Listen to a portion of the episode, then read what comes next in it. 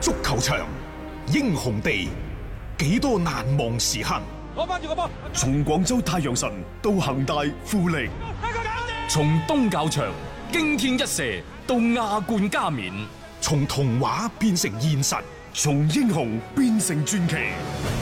最偉大嘅球員，最不可思議嘅入球，勝敗之間只有一線。神奇之處，魅力所在，一比零啊！各位，只可意會，更可言傳。足球新勢力，各位傍晚好，歡迎收聽今日嘅足球新勢力。九月三十號啦，喺我哋節目出街嘅呢個時候呢，每一位聽緊我哋節目嘅朋友呢，其實已經係展開咗嚟緊嘅八日嘅長假。係啊，可能而家食緊嘅係八日長假嘅第一餐飯。 喺經歷咗呢，即係誒，從、四月份啊，開始翻工，三月份開始翻工到而家，基本上冇咩大嘅休息調整。嗯，仲有呢，就因為今年嘅疫情，可能就令到大家其實喺過去呢幾個月嘅工作啊，就更加之緊張，因為要將失去嘅時間搶奪翻嚟啊嘛，冇係錯冇錯，你即係唞咗咁耐嘅時 間，咪？所以呢，就即係呢一個誒、呃假期呢，嚟得咁啱，真係恰到好處。而且恰到咁啱時又候係國慶、中秋、雙節一齊啊嘛，中秋、國慶，簡稱嗯中國節。係啊呢個呢，就話係喺呢個世紀嗯有四次，今次係第二次。第 二次，第三次呢係二零三一年，如果冇記啊錯嚇。第四次呢去到二零七七年，大家利是二零七七年一定捱唔到噶啦。阿啊大雄得嚇，我肯 定唔得。我都唔知㗎，二零三一年呢，係就我嗰陣時都啊都啊哇六啊幾啊，啊，唔所以即仲係嗰個意思呢，就係活在當下。係咯，冇錯，享受呢一刻啊嘛，即係其實好多嘢哦，話俾你聽係有嘅，但係 仲即係比唔上你而家實實在在捉住㗎嘛，但係呢，即係我呢兩日刷抖音，刷最多係咩呢？哇！全國各地大塞車。誒，大停車場，每個人都喺嗰個翻屋企嘅路上，喂，帶多兩盒月餅翻屋企啊，帶多兩支水，係帶多兩個 膠袋 冇錯，啊！以備不時之需，真噶，因為喺嗰條路塞到呢，話打火鍋嘅有，係一開部電動車帶多嚿鎖，帶多兩嚿電池，係啊，真噶係啊！打火鍋嗰啲自然鍋啊，係啊，你買月餅啊好，你買嗰啲冰凍嗰啲啊嗰啲咩，買兩 棵菜啊，攞兩支礦泉水，買包鹽啊最好，誒 再就地就地上啊！月再帶 兩再帶兩包嗰啲咩燒烤醬，佢哋話反正開完鍋食完之後，成個鐘條路都都唔喐嘅，冇辦法，苦中作樂咯， 有時就但又唔係苦中作樂嘅啊，因為歸家嘅心情嗯總係開心嘅。嗯啊，雖然喺呢個過程當中呢，就即係有所阻滯，嗯。啊，但係即係有乜嘢可以阻擋住歸家的腳步呢？係啊咪唉嚇？大家都好耐冇翻去睇塞下自己喺親路人上啦，嗯我覺得都係開心嘅。嗯嗯啊，嗯只不過呢，即係你喺企睇到人哋塞車，你亦都開心嘅。啊，總之呢，就應咗嗰句咩？你站在橋上看風景，係啊 看風景人喺個窗口後邊睇緊你。係啊冇 錯，係一幅好靚嘅畫面嚟嘅。但係一幅咁靚嘅畫面喺我哋呢度講到呢，都好似偷偷 摸摸。唉、總之大家呢，就開開心心過節啦嚇。嗯好啦，咁啊，誒、國足呢，琴日亦都係公布咗最新一期嘅集訓名單。嗯喺呢一個名單當中最引人矚目嘅呢，就係費南多同埋蔣光太，呢、個亦都係意料之中。係啊嗯啊嗯好正常嘅啫。嗯就阿蘭就冇入選，其實阿蘭喺北京國安個狀態都唔錯，點解冇入選呢？後尾傳出嚟嘅消息就話，哦，其實每次就唔好咁多。係規劃球有個員出度啊 現嘛，啊啊即係先揀呢幾個先咯，而且呢啲嘅集訓亦都係作為主教練嚟講，我揀出我睇睇呢啲球員嘅狀態點啊啫其嘛。實冇問題嘅。誒、大戰當前，又嗯或者真係有需要嗰陣時，你睇下任何事情按部就班。你而家話三個話兩個，我覺得都 OK 㗎。係啊你從當初嘅艾基臣開始。係啊，第一個啊！啫第嘛一個開始，到後尾李 可，我啊而家一期四個，你嗯難保以後會唔會六個，甚至乎八個？嗯關鍵係睇下嚟緊嘅賽事到底是否緊張。冇錯啦，因為今次講到事不關己明係唔會安排任何熱身賽㗎啊嚇我。都唔明，你唔安排任何熱身賽，你搞個飛行集訓做乜嘢？就嗰四五日，你搞嚟做咩？十月四號集中，十月九號拜拜。係啊，即係四五六七八九六日，啊一前一後嗰兩日，你去到嗰兩日係廢嘅。九號走，嗯四號報到，即係五六七八嗰四日。真係純粹大家你覺聚得埋。你覺得李鐵嗰個訓練嘅方式會係比簡拿華路啊，會係比賓尼迪斯嗰啲高咩？當然啊係有咁嘅必要，大家聚聚傾下偈。但係嗯喂，而家我哋嘅疫情係啊。啊，即係可唔可以再壓後少少雖咧？然個疫情喺國內我哋呢度就冇咩太大嘅問題，但係喺咁嘅情況之下，你三月份就有比賽，係再加上呢就係之前呢班球員已經啊，已經係即集中咗成兩個幾三個月㗎。嗯嗯，難得你睇下張林鵬琴日翻到屋企，啊同我仔同我女。幾開心啊！哇，幾開心啊！得個天倫之樂就係短短嗰三兩日就俾你哋跌打散咗。當然啦，為國效力，係啊，當國家有徵召嘅時候，你一定要係挺身而出嘅。冇錯， 不過而家冇比賽喎，即係冇咩即係話好迫在眉睫嘅賽事要準備。 係咁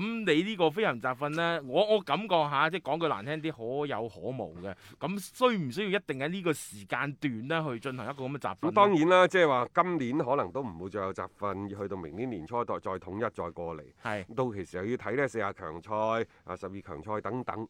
總之呢，即係喺呢個時候安排一期集訓，誒、呃少少雞肋啊，可有可 無嘅。係更加多我感覺就係中國足球協會乃至李鐵喺嗯度刷 存在感。感，啊刷存在係 係感。咁，佢即係間唔中要出嚟啫，話俾你聽，其實做緊嘢嘅，即係我哋又唔會懷疑話你冇做嘢嘅，因為李鐵其實喺中超嘅第一階段嘅比賽當中，佢都奔走兩個賽場周圍睇啦聯賽呢，九月廿八、廿七號結束，廿八號結束，嗯，然之後十月十六號開始第二階段。喺呢個過程當中，滿打滿算只係有二十日，三個禮拜唔夠。係首先呢，就係、俱樂部會放一個禮拜假俾球員，好、嗯正常啦就。地放假。仲有嗰十幾日，嗯馬上要開拔到去各自嘅賽區，嗯係咪？嗯即係喺咁一個壓缺嘅空間嗰度，你會睇到即係中間你四號到九號，你又組織嘅集訓，嗯各腳嗰啲休息時間進一步就俾你壓縮咗，嗯多多少少會唔會影響到俱樂部第二階段嘅賽事咧？喂，仲有喎、嗯而家嘅賽事係咁嘅，你以前就叫聯賽沙輪，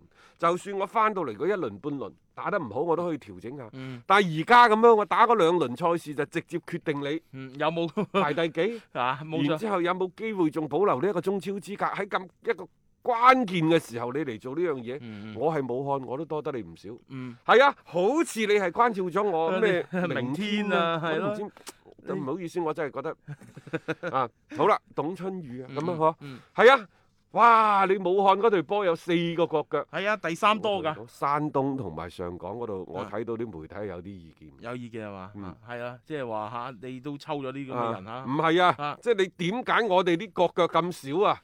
啊，黃新超係打得唔錯嘅，咁、嗯然之後呂文君嗰啲，唔通李勝龍嗰啲就就唔好得過你咩明天嗰嗰班人？嗯嗯啊嗯好啦，都唔緊要。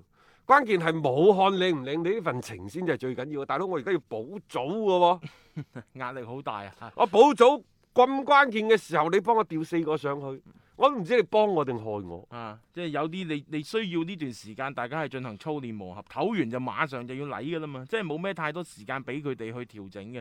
誒、你關鍵真係嗌呢班人去係冇咩實質嘅一個嘅所謂嘅戰略上嘅意義，大家個感覺咧好似有啲咁多同俱樂部去爭利益嘅一種嘅感覺啦嗯嚇。啊唔知啦，誒反正誒誒喺呢份名單當中呢，就即係有啲就誒、國家隊嘅常客，有啲係新人，誒、嗯包括張學寧啊、郭田雨啊等等。你話佢哋喺各自嘅球隊係咪打主力呢？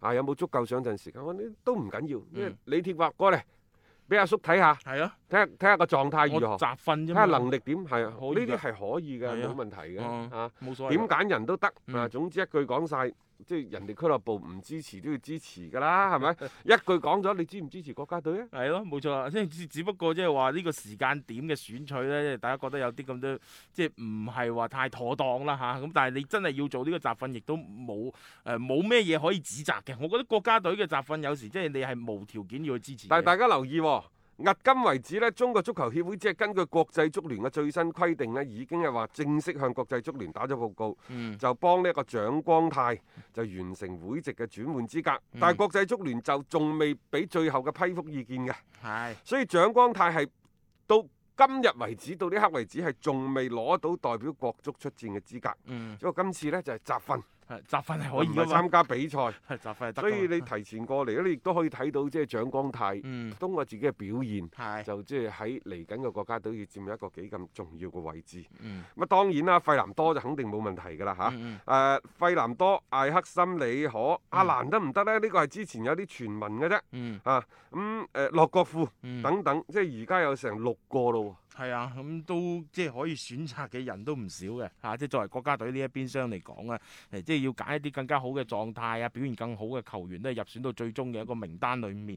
咁今次嚟講，你做一啲咁嘅集訓呢，就算你個資格未最終塵埃落定，唔緊要嘅，先睇睇先啦，大家熟習下，呢走流程嘅啫。因為按照之前國際足聯嘅修改嘅嗰個法例嚟講，蔣安泰係符合晒所有嘅資資格嘅。嗯嗯係咁啊，包括呢，即係其他人選方面，韋世豪是否受傷啊？嗯嗯。啊！人哋喺度養傷，你而家就將佢召入落嚟。嗯蒿俊敏又有傷啊！於大寶基本上缺席咗上第一階段後半程嘅嗯賽事。嗯咁啊仲有呢，你武漢卓爾嘅四名球員入選，諸如此類嗰啲，嗯喂，唔通我哋呢度嗰啲嗰班就唔得咩？係啊，啊，張希哲啲狀態唔好咩？等等，嗯嗯，點我解想講咁？呢點解少過佢哋呢就係每一位主教嗯練嗯有自己嘅諗法，有嗯自己嘅主見，冇問題嘅。嗯啊，佢揀嘅人選難言全世界啲球迷都滿意。我話點解啫？國家隊名單一出嚟，大家嘅討論咁熱烈呢？嗯我琴日抖音嗰度講得好清楚噶啦，因為每一位球迷都覺得自己有能力去做國家隊嘅主教練， 所以佢有義務參加到討論當中。誒即係我唔參政，我議下政都係得吧？嚇啊冇錯啦嚇，討論下唔俾咩？嚇、啊，